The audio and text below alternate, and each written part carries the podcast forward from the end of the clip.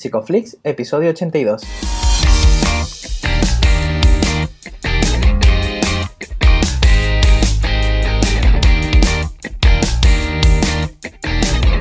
Bienvenidos a Psicoflix, un espacio de psicólogos para psicólogos, un podcast donde entre todos buscamos ser cada vez mejores profesionales de la psicología. Aquí hablamos de todas las estrategias, técnicas y noticias de la psicología contemporánea, pero siempre con la evidencia científica que nos gusta defender. Hoy estamos grabando el episodio del 22 de octubre y estamos emitiendo nuestro episodio número 82, en el que vamos a hablar del impacto psicológico del COVID en profesionales sanitarios. Pero antes, recordaros que en psicoflix.com podéis registraros de manera gratuita y estar al día de todas nuestras novedades. Bienvenidos al podcast, muchas gracias por estar aquí con nosotros, muchas gracias por suscribiros y bueno, hoy estamos grabando a viernes, ¿qué tal lo está llevando Darío? ¿Qué tal, Jess? Bueno, muy bien. Esta semana hemos tenido ración doble de podcast. Y, bueno, y tiene sentido, ¿no? Porque es que Psicoflix está teniendo mucha revolución por dentro y por fuera. Estamos haciendo cositas, cambios y nada. Pero bueno, muy contento. Eh, estaba pensando que es que traemos gente aquí que tiene un currículum que ni en dos vidas a mí me daría tiempo a, llevar. Y precisamente, pues, ¿quién tenemos hoy aquí, Jeff? Pues mira, tenemos, estamos muy contentos de tener hoy aquí a Miriam Félix. Ella es doctora en investigación en ciencias médico-quirúrgicas, es psicóloga especialista en psicología clínica en el Hospital Universitario Infanta Leonor. Además, es especialista en trastornos de la conducta alimentaria y obesidad. ¿Qué tal, Miriam? Bienvenida. Hola, buenas tardes, ¿cómo estáis? Encantado de estar aquí con vosotros. Joder, nosotros, muchísimas gracias por tu tiempo y, y por todo lo que nos vas a dar, que sé que no va a ser poco. Bueno, vamos a ver qué podemos hacer. Muy bien, siempre, siempre nos gusta un poco conocer vuestra experiencia, ¿no? Y sí que me gustaría que nos contaras cómo ha sido tu contacto con la psicología. Pues mira, yo estudié psicología, no sé muy bien por qué, se me metió en la cabeza con ocho años sin saber muy bien qué era y como en la adolescencia mis padres querían que estudiase otra cosa y yo estaba rebelde, pues, pues por mis narices decidí estudiar psicología y, así me encontré. Luego, bien que me gustó, lo cual lo he agradecido mucho después. Y, y bueno, yo sí es cierto que, que, como así característico de mí es que cuando acabé la carrera opté por el PIR, eh, yo no sabía lo que era el PIR, a mí nadie me lo contó. Me quedaban como tres semanas para acabar la facultad y saliendo de la facultad me, un chaval me dio un flyer de una academia que empezaba, ¿qué es el PIR? Y dice, hostia, esto es cojonudo. Voy a estar ahí unos años trabajando con eh, ganando dinero, supervisada, además voy a ver todas las como todos los tipos de patología mental que hay. Digo, a mí esto porque nadie me lo ha contado. Y bueno, es que fueron, fueron eran otros tiempos, eran otros tiempos. Mm. Hoy en día tampoco se cuenta tanto, tanto como podría, la verdad. Bueno, sí, y ahora se, bueno, es un tema complicado, pero es cierto que ahora por lo menos todo psicólogo sabe que el PIR existe. Mm. Esto a mí ya me parece una gran ventaja. Yo en, vamos, en los cinco años de carrera nunca jamás nadie me mencionó que la existencia del PIR. Fue como muy, muy chocante. Y, bueno, y decidí preparármelo. Eh, no sé si suerte, esfuerzo, mezcla de los dos, conseguí sacarlo. Y desde entonces, bueno, he estado trabajando siempre aquí en Madrid en, sanidad pública. Esta mañana escuchaba el podcast de Laura Hernández Criado y me, he sentido muy, muy identificada con muchas cosas, porque yo también empecé pensando que a lo que no me quería dedicar era trastornos alimentarios y, finalmente he estado 11 años de mi vida dedicados prácticamente en exclusiva a trastornos alimentarios y me, me acabo encantando, igual que, igual que a ella. ¿Y qué motivos tienes tú para, adherirte a, esta población? Pues mira, pues en, realidad, en realidad es que me va a sonar muy repetitivo de lo que ha dicho ella. Ya te digo que me sentí muy identificada. Sí, también. Yo es, mm. yo es cierto que en un primer momento me parecía algo como unos trastornos muy superficiales y luego me ha parecido todo lo contrario. ¿no? que en realidad son, bueno, son patologías en las que hay un gran, gran sufrimiento interior, eh, que tiene mucho que ver con cómo uno ha aprendido a relacionarse en las primeras etapas de la vida y cómo reconstruir eso es, un reto como psicológicamente muy interesante, eh, también muy bonito y también muy largo y muy difícil de hacer con ello. Yo además acabé trabajando cinco años en el Hospital Santa Cristina, no sé si lo conocéis, es una unidad de trastorno de la conducta alimentaria de larga evolución, que es un hospital de día para toda la comunidad de Madrid. O sea, lo que no va bien en los recursos públicos de la comunidad de Madrid acaba en Santa Cristina. Entonces yo empecé con los trastornos de alimentación con los por todo lo alto, ¿no? Por los que se complicaban, con los que no respondían a tratamiento, con los que llevaban muchos años de evolución y me pareció un mundo, bueno, verdaderamente fascinante desde la profundidad que tenía y, el trabajo tan, tan bonito y tan importante que se podía hacer ahí. Sin duda toda esa experiencia te ha curtido como profesional, ¿no? Y, y seguramente también ha repercutido mucho ahora en la situación en la que estamos viviendo, ¿no? Que estamos ahora en una pandemia y me gustaría saber un poco cómo ha sido tu papel, ¿no? Yo sé que has tenido un papel muy grande dentro de tu hospital a la hora de coordinar los servicios de atención psicológica. Me gustaría que nos contaras cómo, cómo ha sido la creación de ese servicio. Pues mira, os cuento, nosotros el 4 de marzo nos reúnen en el hospital. Eh, bueno, como os decía hace un momento, yo me dedico bueno, esto creo que lo decía antes de que empezásemos a grabar, así que lo cuento. Yo los últimos tres años me he dedicado solo a terapia grupal. Sí. Bueno, al final el estar cinco años en un hospital de día eh, te permite ver como las diferencias entre las intervenciones individuales y las intervenciones en grupo. Y yo hace mucho tiempo que tengo como la sensación de que todo a nivel interno se mueve mucho más rápido y de forma mucho más potente en, en grupos de terapia. Yo soy una enamorada de los grupos de terapia y todo lo que, cuando yo me muevo al Hospital Infanta Leonor hace siete años, me piden, me traen principalmente a montar un programa de, bueno, a montar, a potenciar el programa que tenían aquí de, obesidad y yo planteo toda la intervención a nivel de grupos. Y durante los tres últimos años, mm, todo, toda mi actividad clínica, eh, todo mi horario laboral era con, con, grupos de terapia. Entonces, el 4 de marzo empiezan a ponerse las cosas un poquito feas y llega la orden desde la Comunidad de Madrid de, que no, de, evitar las reuniones de personas. Entonces, claro, mi, actividad profesional cesa de, un día para otro. De hecho, ese día tuve que mandar a, los grupos a casa y, hubo ahí una semana un poco de, desconcierto y de parón, porque nos decían que, que llegaba el COVID, pero que en el hospital todavía no parecía haber nadie, pero que teníamos que estar preparados. Entonces, esa semana fue una semana muy, muy gratificante a muchos niveles, porque como muchas, muchos nosotros tenemos un grupo de, WhatsApp con cerca de 300 psicólogos clínicos de aquí de la Comunidad de Madrid y en ese mm. momento empezamos todos a compartir las experiencias que íbamos teniendo en los hospitales, que se iba cerrando, que no se iba cerrando, cómo, cómo iba avanzando o no iba avanzando las hospitalizaciones, las UCIs y demás en unos hospitales y en, en otros.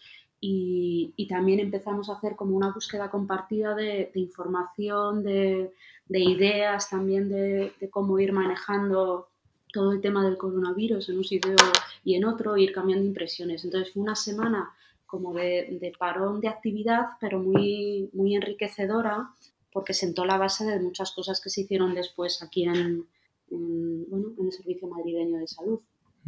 Tengo eh, cierta, cierta curiosidad por qué pasó con, aquellas terapias grupales, ese tratamiento, si se continuó o no, vía online, no, sé cómo. Pues mira, en realidad me, encanta que me hagas esa pregunta.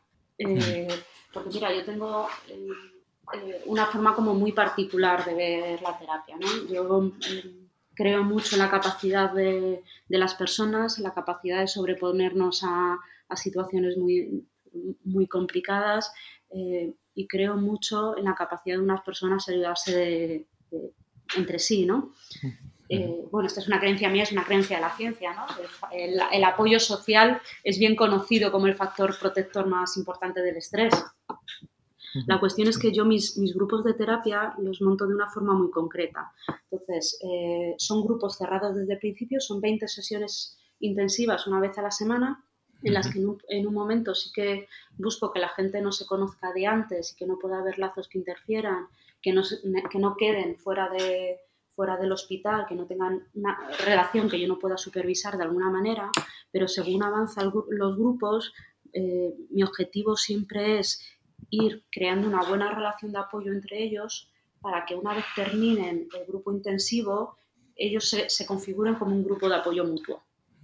¿Sí? De tal forma eh, que al final del grupo de... O sea, ellos además saben que está en la filosofía de, intervención y que no van a poder comunicarse al principio, pero que el último día se van a compartir un número de teléfono, se van a poder hacer un grupo de WhatsApp, van a poder quedar todo lo que quieran y, que esto va a ser como monitorizado por mí de alguna, por mí de alguna manera porque eh, yo lo que hacía era hacía un grupo de 20 sesiones y después les pasaba a grupos de mantenimiento. Y a los grupos de mantenimiento les veía una vez cada seis semanas. De tal forma que ellos continuaban la relación de apoyo mutuo fuera y yo cada mes y medio les veía, veía qué tal iban las cosas, eh, bueno, redirigía así de alguna manera la dinámica de grupos, iba hacia un lado distinto, bueno, no, no del todo adecuado y, y esto, con, el, con la llegada de COVID, el haber construido durante siete años esta forma de, intervención ha sido muy importante, porque en el momento que yo me tengo que quitar del medio, porque las cosas en mi hospital se, se ponen verdaderamente mal y las prioridades son otras, eh, ellos estuvieron apoyando los unos a los otros. Yo además, eh, como en mi filosofía de intervención, que está muy relacionada también con todos los temas del apego, eh, el estar disponible es muy importante. Yo hace años que me hice por un teléfono con, con, WhatsApp y todos mis pacientes tienen ese teléfono. No es el mío privado, es, otro, pero ellos lo tienen, lo contestamos, lo, nos mandamos, como que nos comunicamos desde ahí, que era más fácil para mí gestionar, por un lado, los grupos y por otro lado, bueno, que esto no lo he contado, pero para mí que juntemos práctica clínica e investigación es muy importante. Con lo cual, este tipo de, enfoque, también hice en su momento un ensayo clínico para ver la eficacia y demás, y me era mucho más, más ágil con el WhatsApp. Y el WhatsApp ha acabado siendo un gran recurso.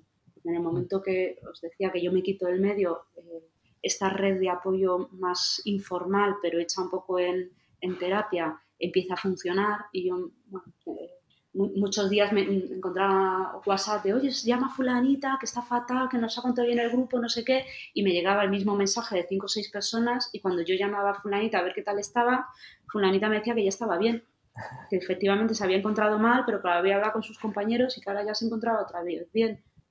Y de alguna manera esa red de apoyo, eh, bueno, pues funcionó de una forma que a mí me ha impresionado mucho.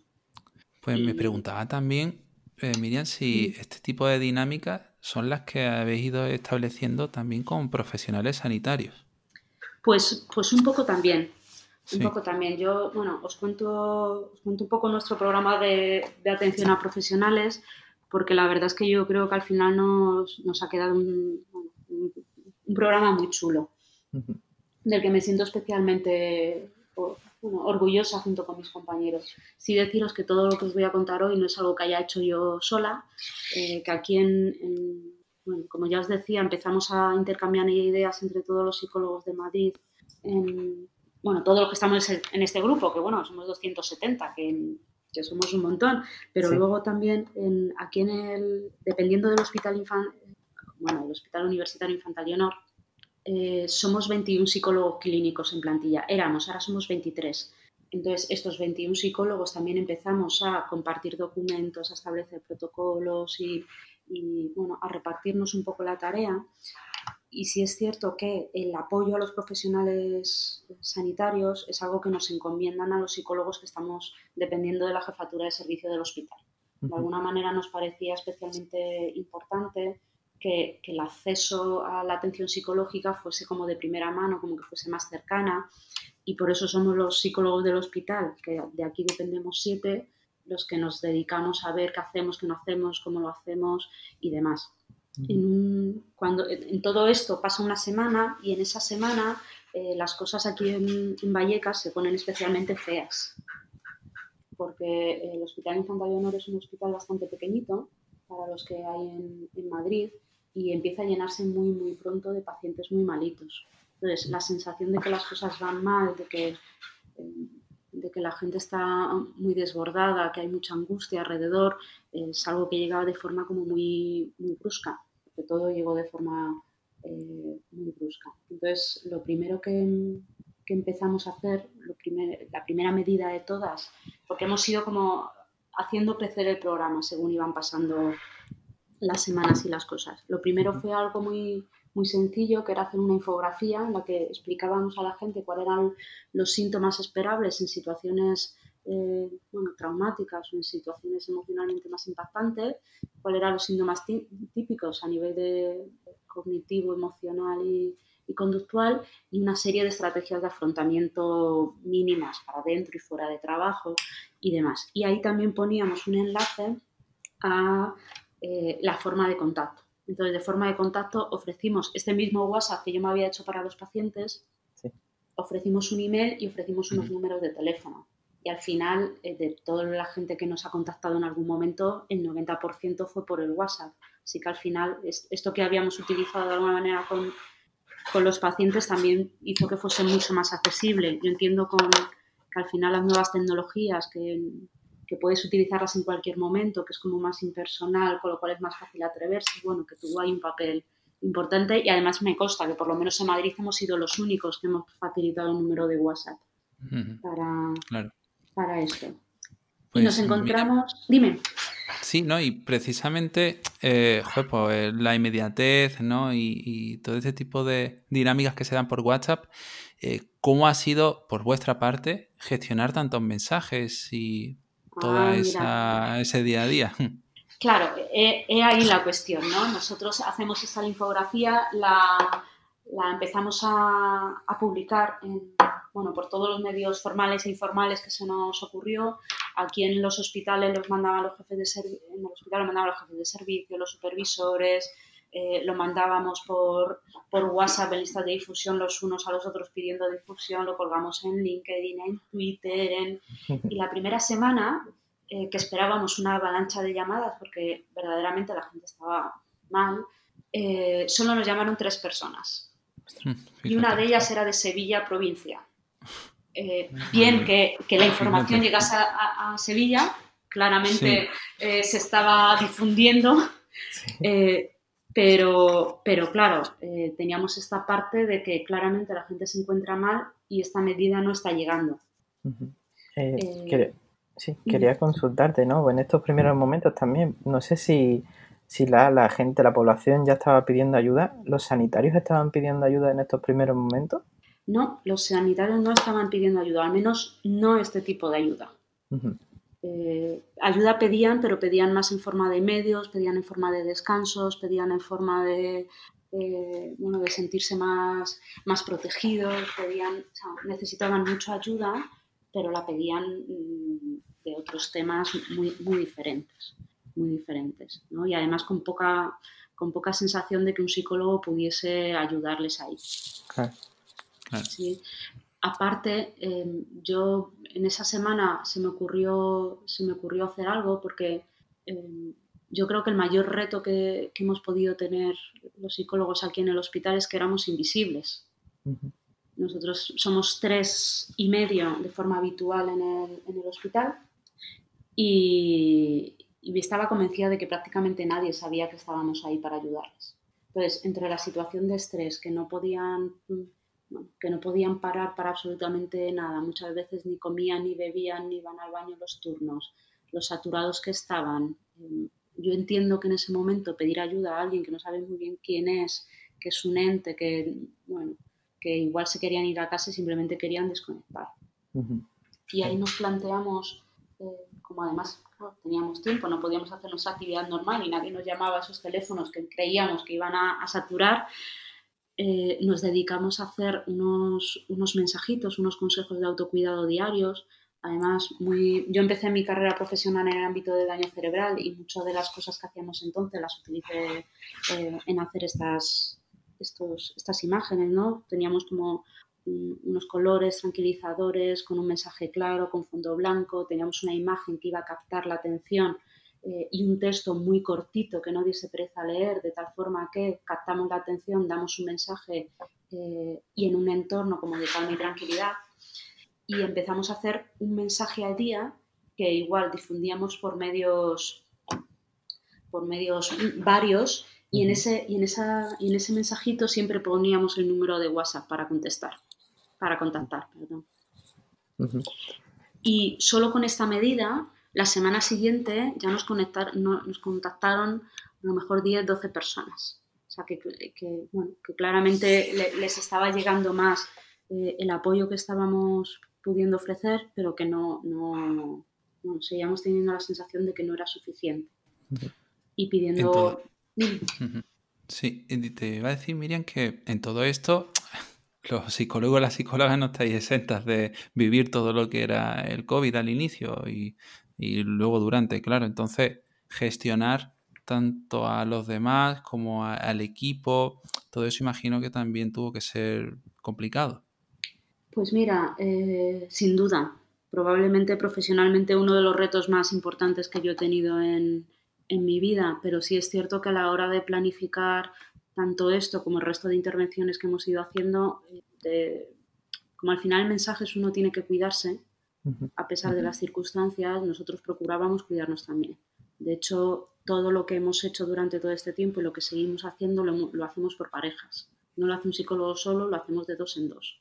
De tal forma que podemos, o sea, que a veces lleva más el, control o, la voz cantante, la dirección de las intervenciones uno, a veces la lleva el otro, luego si en algún momento en los grupos salimos más removidos, lo podemos hablar y, bueno, de alguna manera esto ayuda ha ayudado a hacerlo mucho más fácil. Pero si esto lo tuviese que haber hecho sola, no creo que hubiese hecho ni una mínima parte de lo que hemos podido hacer todos juntos. Sería interesante si nos explicase, si se puede, cómo es el organigrama que podéis tener montado en esta intervención. ¿Cómo os organizáis? Vale, os, acabo de contar la historia de cómo se montó el programa, que queda un pelín. Perfecto.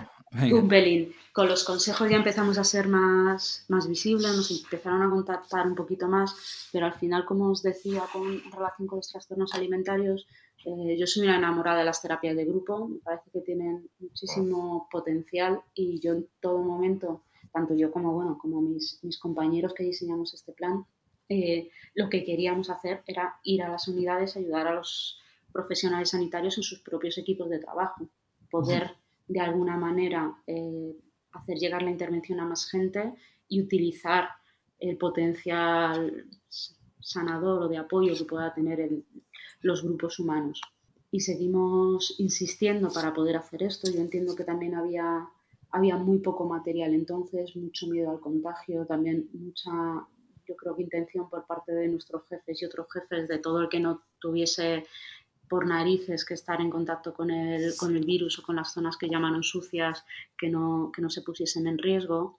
Y, y, bueno, conseguimos que nos habilitasen un espacio en el salón de actos para que pudiese ir la gente ahí a hacer dinámicas, pero igual que no, que no nos contactaban fuera del horario de trabajo, tampoco tuvimos mucha, mucha afluencia y ya por fin hay un, hay un día en el que empiezan a reclamarnos desde, desde urgencias y nos permiten empezar a ir a hacer dinámicas en urgencias. Y esto, bueno, esto marcó un antes y, un después porque empezamos siendo a urgencias, pero eh, acabamos siendo a urgencias a las tres unidades de críticos, bueno, a las cuatro unidades de críticos que se habían montado, a las plantas COVID, acabamos haciendo verdaderos maratones de terapia de grupo em, que, fijaos en esto que decíamos del autocuidado, nosotros lo que planteamos también fue un cambio en esquema eh, porque al final uno se iba de aquí muy, bueno, muy hiperactivado, ¿no? Al final el COVID no deja de ser una situación que nos contacta con nuestras respuestas más primitivas de supervivencia y desde ahí nos, nos hiperactivamos.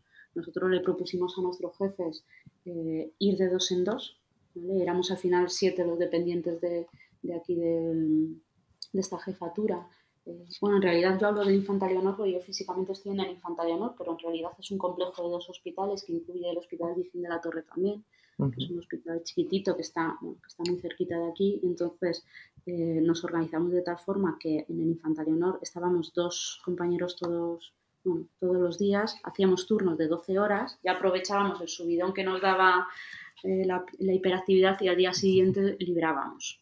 Entonces, entre que íbamos en parejas y que trabajábamos día sí, día no, esto nos permitió eh, pues, aguantar mucho mejor el ritmo que, tuvimos. En este proceso, ¿no? Que empecéis a trabajar pues, con muchas más personas, em, ¿cómo ha sido vuestra preparación personal? O sea, ¿os habéis formado en algo concreto, específico para la pandemia? ¿Habéis tenido algún nuevo tipo de aprendizaje? Eh, pues mira, eh, aprendizaje reglado, por decirlo así, em, no tanto. Sí es cierto que la, en la comunidad de, Madrid, la lo que tenemos de formación, que hace años se llamaba Agencia de la Neutral, pues ya no se llama así, pero bueno, yo lo sigo llamando así. Eh, sí que dio muy rápido eh, una serie de cursos online. También, bueno, eh, como imagino que sabréis, a Ampir habló con Paco Duque también, que es un experto en trauma, y nos dio unas pautas él, también. Pero yo personalmente en lo que puedo aportar, yo tengo bueno, mucha formación desde hace varios años en en todo lo que tiene que ver con, con trauma. Eh, fue algo que surgió, bueno, al final, un trauma con apego. Cuando uno trabaja con trastornos de, alimentación crónicos, eh, todo lo que tiene que ver con, con patrones de apego disfuncionales y con historia traumática es algo que te encuentras de forma muy habitual. Entonces, tampoco hay, o sea, hay muchos paralelismos entre, eh, entre todo lo que es el trabajo con el trauma y lo que hemos vivido ahora, ¿no? Al final yo concibo lo que ha pasado y de hecho así lo cuento en las presentaciones que hago, que, que los profesionales tuvieron que enfrentarse de forma súbita con una situación muy estresante, con lo cual todo lo que tiene que ver con la intervención en manejo del estrés podía aplicarse, pero a la vez una situación muy traumática, porque, bueno, aquí se han visto cosas terribles. Entonces, tanto la formación que ya venía teniendo de, trauma como la formación de, en, estrés, que, bueno, que yo creo que en general tenemos todos los psicólogos que nos dedicamos a, temas sanitarios, pues desde ahí fuimos montando el, el esquema si os puedo contar que hemos trabajado con un modelo, que igual es por ahí por donde vais a, iba la pregunta, sí. que bueno, que el, que el, modelo, si te soy sincera, a estas alturas de mi vida, después de, de, casi 20 años de hacer un montón de formaciones, de cursos, de talleres, de, de historias, mm, no, no, creo que sea mío, obviamente será cogido un poquito de aquí y un poquito de allá, pero nosotros mientras duró la pandemia trabajamos en un, en un modelo como en tres fases. Sí. En una primera en una primera fase, lo, que, lo que... Además, esto fue surgiendo sobre la marcha, ¿sí? Porque al final nosotros llegábamos, veíamos a los profesionales sanitarios, les preguntábamos cómo estaban y en función de ahí, eh, bueno, íbamos montando la, la, intervención también con lo que íbamos todos leyendo y demás. Entonces, en un primer momento eh, estábamos en una situación de supervivencia pura y dura, ¿sí? En, esto todo el mundo decía que, venir al hospital era como venir a la guerra y era bastante literal. Daos cuenta de que nosotros aquí tenemos de habitual, creo que son 240 camas y llegó a haber 742 personas ingresadas y 200 personas en urgencias esperando para ingresar. Fuimos el, primer hospital de la Comunidad de Madrid eh, declarado hospital COVID, o sea, ya que el 100% de la actividad del hospital tenía que ver con COVID habilitaron, claro, tuvieron que triplicar las camas del hospital, habilitaron un gimnasio, limpiaron salas de espera para meter ahí camas. Estuvimos, o sea, antes de que, justo cuando iban a abrir cuando abrieron el IFEMA, eh, ya iba a venir la, la unidad militar de, de, emergencias a montarnos una nueva planta en la cafetería. O sea, imaginaos lo que se estaba, bueno, lo que se estaba viviendo aquí. Y eso que lo estoy contando como muy, muy por encima, ¿no? Pero la situación era eh, en realidad un, un sálvase quien pueda, mientras a la vez se, había como, como mucho instinto de, cuidar a los demás, de, estar con ellos, de llegar a lo máximo posible. Además estaba esta parte de que no, que no había medios, porque al principio, como bien sabéis, había muy pocos EPIs. Y nosotros aquí lo que les planteábamos desde el primer momento es que eh, la perturbación que, que podían tener a nivel psicológico venía de que, de que de forma de, habitual los humanos vivimos como con dos fantasías.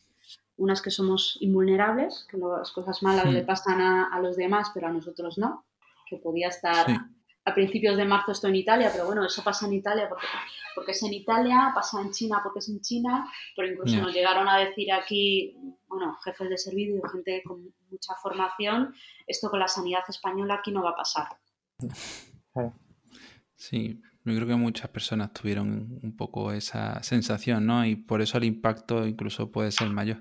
Claro, efectivamente. Es cierto que, eh, aquí hubo un momento que, la sensación de vulnerabilidad fue brutal. Yo me acuerdo en un determinado momento con, bueno, con médicos de, una de las unidades de críticos, que es como, no, no, nosotros estamos bien, tal, al fin y al cabo son personas mayores.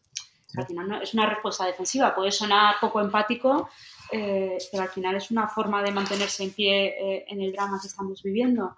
Y, y, de repente ingresaron a un médico de, creo que 46 años tenía, en, la, en, esa unidad y claro, de repente tomaron conciencia de hasta qué punto estaban en peligro y la situación cambió radical, pero es que en realidad es una, bueno, una respuesta defensiva que los humanos tenemos, sentirnos seguros y esto nos puede permitir proyectarnos en el futuro y, bueno, construir todas las cosas que la humanidad ha llegado a construir, pero bueno, y al final esta era una de las cosas que nos hacía eh, sufrir en gran manera al principio. Y la otra cuestión, que, o la otra variable que hemos tenido especialmente en cuenta, es cómo se nos, se nos cayó también la sensación de control con la que también vivimos de habitual, ¿no? Al principio eh, era una locura, no sabías cómo protegerte, cómo no protegerte, cuánto duraba la mascarilla, cómo, incluso cómo ponerte la mascarilla, ver que se la ponía de arriba, o sea, por arriba, por abajo, porque, claro, en partes del hospital están más habituados, pero hay otros profesionales que no nos habíamos puesto una mascarilla nunca. en, ponerte los EPIs, en quitártelo, luego qué tratamientos podían funcionar, qué tratamientos no, todo el mundo estudiando, todo el mundo eh, bueno, cambiando protocolos de un día para otro. Además, supongo que, que, esto es conocido, ¿no? Pero la cantidad de publicaciones, eh, bueno, científicas, yo me parece muy exagerado llamarlo científicas, porque el rigor metodológico que tiene la gran parte de las publicaciones que se hicieron entonces eran incuestionables, eh, pero era un cambio constante. O sea, tú llegabas un día al hospital, me, refiero a cualquier profesional sanitario, no, no a mí en concreto, y no sabías en qué unidad te iban a poner, qué ibas a hacer, cuál era el protocolo, que cómo te tenías que preparar, qué tratamientos, qué no tratamientos. Eh, la sensación de falta de control era brutal. Hubo un, fin de semana que fue especialmente importante para, bueno, en este caso para los profesionales de la urgencia, que fue el del 27 de marzo, eh, que ahí el desbordamiento fue bueno, fue brutal, ¿no? De hecho, salió en la, se, hicieron vídeos y salió en la, en la, televisión que no había sitio para toda la gente de la urgencia, había gente durmiendo en el suelo, había... Bueno, de hecho, muchos profesionales de la, de la urgencia han tenido como muchas imágenes intrusivas de este fin de semana, muchos flashbacks, em, pero eh, pero ese fin de semana también fue un, punto de inflexión, por ejemplo, muy importante en el afrontamiento porque eh, en, ese, en, ese, día se, se organizaron, empezaron a, eh, bueno, pues si no hay recursos, vamos a buscar recursos, se pusieron en contacto con, eh, con, por ejemplo, proveedores de agua, empezaron a llegar montones y montones de agua, hicieron una colecta. Al final, dentro de la situación de, de, incertidumbre y de falta de control, consiguieron encontrar como algo que hacer para, para ayudar a la gente y para recuperar ese, esa sensación de control. Y a pesar de que las cosas luego como objetivamente o en números fueron a peor, ellos ya empezaban a encontrarse mejor, porque ya tenían esa sensación de control un poquito más eh, reconstruida, ¿no? Mm. Em, Mira, tengo una duda porque, claro, como dices al principio, es un poco improvisación por parte de todo el mundo. Entonces, ¿cómo se podía tener en cuenta la, un poco la autoevaluación de, de la intervención en sí misma? Es decir, ¿cómo os eh, ibais modificándola conforme iba evolucionando? Pues mira, esa es, una pregunta complicada. ¿sí? Hmm. Yo al final, a, ver cómo te, cómo te explico. Yo, yo en mi cabeza eh, siempre, siempre ha sido un objetivo vital, prioritario, el juntar práctica clínica con investigación. Yo pasé unos meses de mi vida en Inglaterra cuando acabé la residencia y allí la especialidad en psicología clínica se hace a la vez que se hace el doctorado en paralelo. O sea, tú no coges una plaza en un hospital, tú coges una plaza en un hospital y en una universidad y tienes que presentar tanto, o sea, aprender clínico como aprender a investigar sobre la clínica que haces.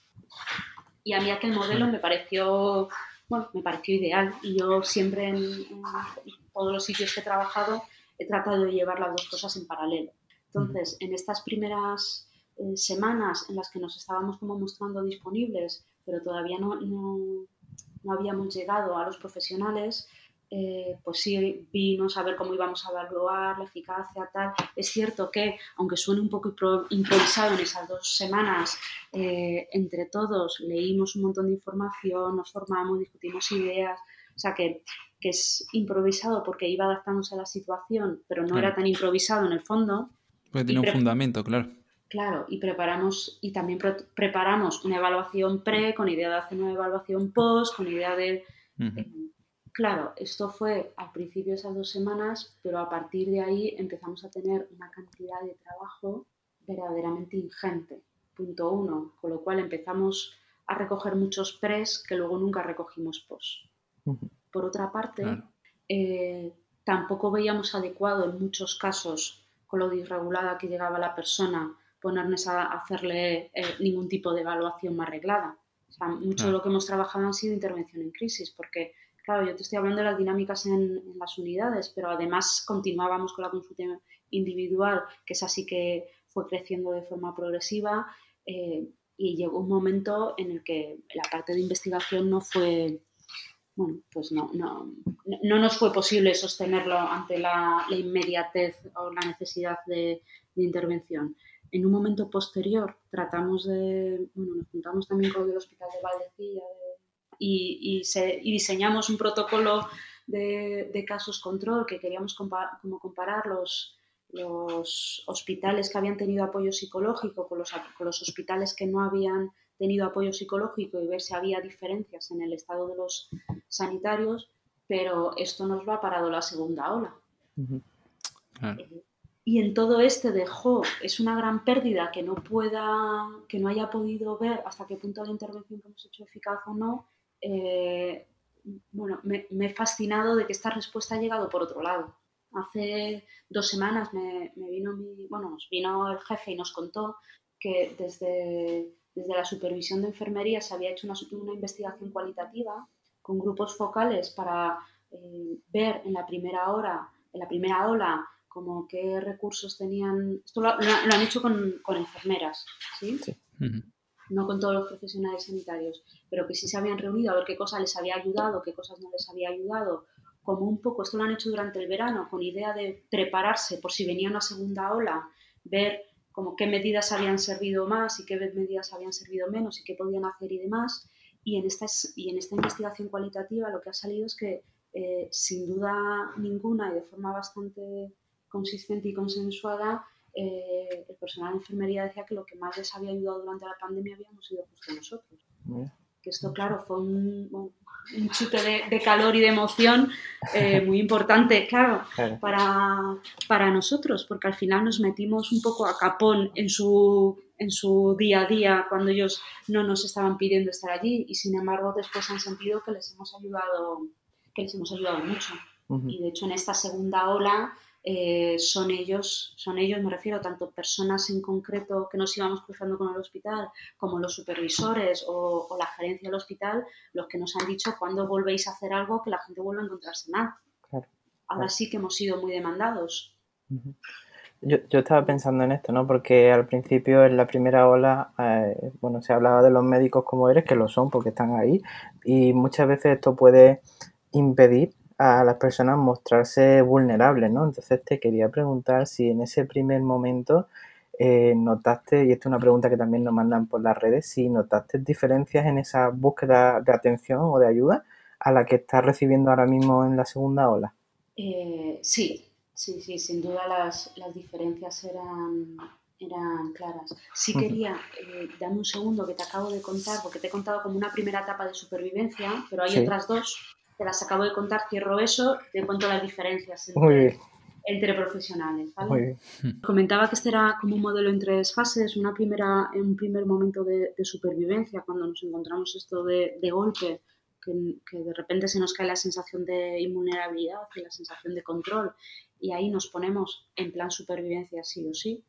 Eh, en esa orientación a la supervivencia. Bueno, esto lo describe, por ejemplo, Jorge mucho en su, su teoría polivagal, cómo nos hiperactivamos, cómo nos ponemos, eh, como más, acelerados, más preparados para la acción. La gente hacía jornadas de muchas más horas que les correspondían sin notar ningún tipo de, cansancio. Eh, estaban como más hipervigilantes, con, con mucha eh, dificultad de, atención y memoria porque no se podía focalizar la atención. Y luego, claro, con mucho insomnio, ¿no? Al final, en la situación de supervivencia, el poder tener un sueño profundo nos pone en, cierto riesgo. Nosotros íbamos a las unidades y, aparte de. Hacíamos como varias cosas, ¿no? Las unidades o las individuales, me da igual, eh, era parecido. Siempre hacíamos una parte de psicoeducación para que la gente pudiese entender que parte de sus reacciones era normal y por qué sucedía, que esto les calma muchísimo, porque ha habido mucho miedo como a romperse por la situación entonces, el entender que las reacciones que estaban teniendo eran reacciones normales y adaptativas era algo muy liberador. Y luego, por supuesto, les dábamos también recursos para bajar esa, esa activación, eh, tanto de forma generalizada, bajar la basal, como en situaciones de especial eh, intensidad que se pudiesen sentir desbordados, el cómo bajarla y poder regularse un poquito. ¿sí? Pero hubo un momento en el que efectivamente eh, ya estaban los protocolos controlados, ya estaban claros, ya eh, había llegado el, material, ya se habían puesto en marcha las medidas de confinamiento, la gente estaba efectivamente ya en su casa, se veía como que podía haber una bajada de la curva en cualquier momento.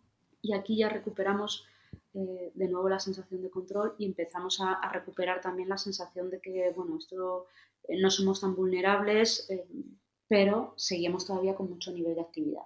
¿no? Aquí cambiaron un poquito los, los síntomas eh, o las manifestaciones, aquí la gente ya no estaba tan, tan subida, tan hiperactivada, sino más bien estaban cansadas, sobre todo a nivel físico, estaban con, con mayor irritabilidad. Al final, cuando uno está cansado, la irritabilidad o el enfado, ¿no? como emoción más básica, te da mucha energía y te permite seguir trabajando, pero también era el momento de, de las somatizaciones. Mira, no, nos preguntan nos preguntan también por redes si justamente si habéis notado diferencias en la búsqueda o aceptación de ayuda en función del perfil profesional, ¿no? Sí, también les avisábamos que esta ha sido una parte muy importante, que en el momento en que todo mejorase, cuando ya bajó y se aplanó la curva, eh, que iba a llegar la tristeza, ¿no? Al final hemos perdido muchas cosas, hemos cambiado la vida radicalmente y además eh, han tenido que afrontar muchas situaciones relacionadas con la muerte y durante el verano, eh, mientras parecía que las cosas iban mejor, era fácil encontrarse con, con, esos sentimientos de tristeza que fuimos adelantando. Estas son como los pilares de la intervención que hemos hecho más a nivel técnico. Respecto, respecto, a, la, respuesta los profesionales, eh, si hay una clara diferencia entre los, los activos, eh, el personal de, enfermería y auxiliares. Los, el personal de enfermería y auxiliares, que también, bueno, es que al final un hospital es una, una estructura social bastante eh, jerárquica, bastante compleja, y de alguna manera, dentro de que a los profesionales sanitarios en general les cuesta mucho pedir ayuda, en concreto, eh, como que se sienten mucho más expuestos, o esto creo yo, ¿sí? Eh, quizá el personal facultativo que el personal de enfermería. Entonces, sin duda, a quien más hemos llegado es al personal de enfermería, porque una vez íbamos a las unidades, eh, eran como los que teníamos más fácil acceso, pero también es cierto que sobre todo en, este tercer momento en el que ya baja la, la, curva, en el que ya empezamos a sentirnos seguros y que todo está controlado, ahí tuvimos un boom de muchos médicos que nos contactaron, pero por privado. ¿sí? Y, y, durante los meses de, el mes de agosto, cuando empiezan a ponerse las cosas otra vez mal, lo que más nos contactan son, son médicos. Eh, de hecho, en, bueno, de alguna manera los, los, profesionales de enfermería lo que nos reclaman es que volvamos una, otra vez a la unidad, ayudar al equipo a estar con ellos en el día a día eh, y no tanto la atención individual, mientras que los médicos que nos contactan en esta segunda ola, al, al principio era aguantar y bueno, pues aguantamos lo que haga falta hasta que esto baje. Ahora que se ve como el final más a largo plazo, eh, sí que están atreviéndose más a pedir ayuda. Y esto, por ejemplo, nos ha hecho que la segunda ola, aparte de eh, lo que veíamos haciendo la primera, hayamos metido una parte nueva en el programa de intervención, que es hacer sesiones clínicas en los propios servicios, en las unidades, como todo, en todas las unidades hacen sesiones clínicas, normalmente cada semana o cada 15 días, lo que les hemos ofrecido es ir a cada uno de los servicios, a las sesiones de los facultativos y contarles un poco la parte más psicoeducativa de, cómo afrontar todo esto para que, por un lado, como creemos que esto ya tiene una función eh, tranquilizadora en muchos casos o que también permite identificar quiénes de verdad necesitan una intervención psicológica de quienes están haciendo un procedimiento normal. Y además es menos amenazante porque no es que vayamos a hacer terapia con ellos, sino que vamos a, a darles una sesión clínica. Desde ahí esperamos de alguna manera que nuestra ayuda pueda llegar eh, a, los compañeros facultativos también. No sé si con esto queda contestada la pregunta por fin, que me enrollo sí. sí, sí, sí. De hecho, bueno, estamos llegando casi al tramo final del episodio. Hemos visto a lo largo de todo el episodio todo el compromiso que tienes y tenéis vuestro equipo ¿no? con, con la sanidad pública. Y sí que me gustaría que nos contaras en estos últimos minutos finales del programa una noticia que has contado por las redes en los últimos días, pero quiero que nos cuentes de qué se trata. Eh, bueno, pues que mm, se me ha cruzado un cable a mí con esto de, del COVID, ¿no? Y, me, y me, me, estoy animando. Hay, bueno, algunas voces por ahí de otros compañeros que me llevan achuchando mucho tiempo y, bueno, al final me he lanzado a la piscina y me quiero presentar a las próximas elecciones del Colegio de Psicólogos de Madrid. Mm, Muy bien. Bueno, no, no lo sé, ya te lo diré. ya te lo diré, ya te lo diré. Sí es cierto que, em, bueno, yo, yo me saco el PIR en 2003. 2003 es un punto de inflexión en la psicología clínica porque es, la ley, es el año en el que sale la ley de ordenación de profesiones sanitarias que todos conocéis. Eh, y desde aquel momento eh, yo creo que el mundo de la psicología ha sido muy convulso. Entonces yo empiezo la, la residencia de, de, forma muy inocente, viendo cómo eh, la psicología empieza a enfadarse o a enfrentarse los unos con los otros y, esto es algo que de alguna manera a mí me, ha marcado, ¿no? Y yo sí que he sentido todos estos años mucha, mucha insatisfacción con el colegio de psicólogos eh, porque me ha costado ver que defiendan la especialidad, me ha costado ver que, eh, que traten de, serenar las cosas entre, entre los psicólogos y, y, bueno, y mucho descontento. Y sí es cierto que en, que bueno, en la crisis del COVID tampoco me ha acabado de convencer de cómo reaccionar y yo soy, de mi forma de ser, soy muy proactiva, ¿no? Yo no soy de quejarme de las cosas, soy de tratar de resolverlas. Y, bueno, y la verdad es que con mucha ambivalencia, porque creo que supone un reto muy grande. No creo que sea, sí, cuando a lo mejor pueda hacer alguna crítica al, colegio, de verdad que no, que no es por desconocimiento de, del gran trabajo que, que han hecho por, la psicología, de cuánto se ha crecido en muchos ámbitos, de, lo difícil que es estar ahí. Eh, pero sí es cierto que yo creo que al final, de, si después de tantos años las tendencias van hacia un lado o metemos un cambio ahí, o, es difícil que se pueda producir. ¿no? Y si no, no, hay nadie más alrededor que se esté animando a hacer ese cambio, pues mira, al final voy a, voy a intentar a ver si yo puedo hacer, hacer algo.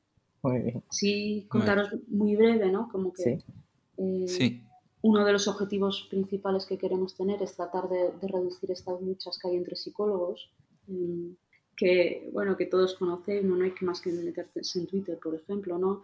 Tratar de buscar eh, puntos de, encuentro tanto entre enfoques como entre ramas profesionales, me parece que es algo que, se, que haría mucho bien a la psicología en general y a Madrid en particular bueno, entre, entre, muchas otras cosas. La verdad es que tenemos un programa bastante amplio, iremos contando. Creemos que eh, tenemos que ganar prestigio como profesión, que se ha desvirtuado mm, por distintos motivos a lo largo de, los años, que hay muchos colegiados que no se sienten representados y que, y que igual tenemos que preguntarles a ver qué necesitan o no del colegio para tratar de conseguirlo y no pensar por ellos. Y sobre todo creo yo que soy ah, bueno, animalito de la pública, eh, yo creo que se puede hacer mucho porque el, porque el papel de la psicología y la administración mejore, ya no solo a nivel de, de sanidad, sino también en, en, educación, en justicia, en servicios sociales, en salud pública. Yo creo que ahí la psicología podría crecer mucho y, y no lo está haciendo porque no, no, no está orientada eh, la actual Junta hacia la administración.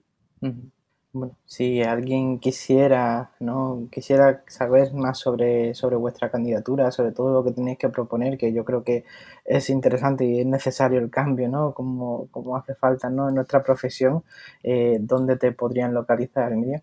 Pues mira, localizarme es bastante fácil en general. Eh, estoy ahora, precisamente por esto de la candidatura, también como muy, muy tratando de estar activa o al menos presente tanto en Twitter como en LinkedIn, en redes profesionales. Ahí buscas por Miriam Félix y me, y me encuentran fácil. Sí he de decir que tengo intención de mantener un poquito de misterio. Me explico.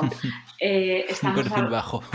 sí, o sea, sí que he anunciado la, candidatura. Hay una parte de, para presentarte al Colegio de, Psicólogos de Madrid, bueno, a cualquier colegio profesional, aparte de otras cosas, te, te obligan a tener eh, una serie de, avales de firmas, en concreto el 1% de los colegiados, que como tenemos cerca de 20.000 colegiados en Madrid, eh, pues son 200, 200 avales los que necesitas.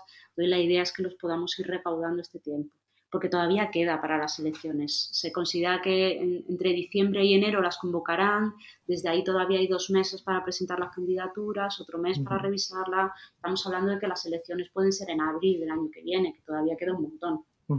Claro. Entonces, la idea es ir, ir, presentando poquito a poco tanto a los miembros de la convocatoria, porque yo no voy sola, yo voy de cabeza, pero tenemos que presentarnos 16 personas para poder establecer oficialmente una candidatura.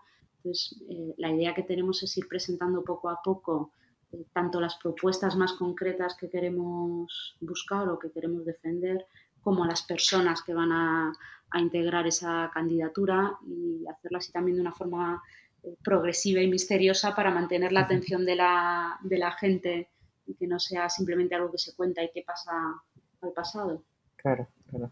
Pues estaremos muy pendientes de vuestra candidatura y de todo lo que tenéis que aportar. Y miren, te agradecemos mucho este rato. Muchísimas gracias. de nada, un placer. Eh, si, si, me dejáis un segundo hacer un, un inciso publicitario, ¿no?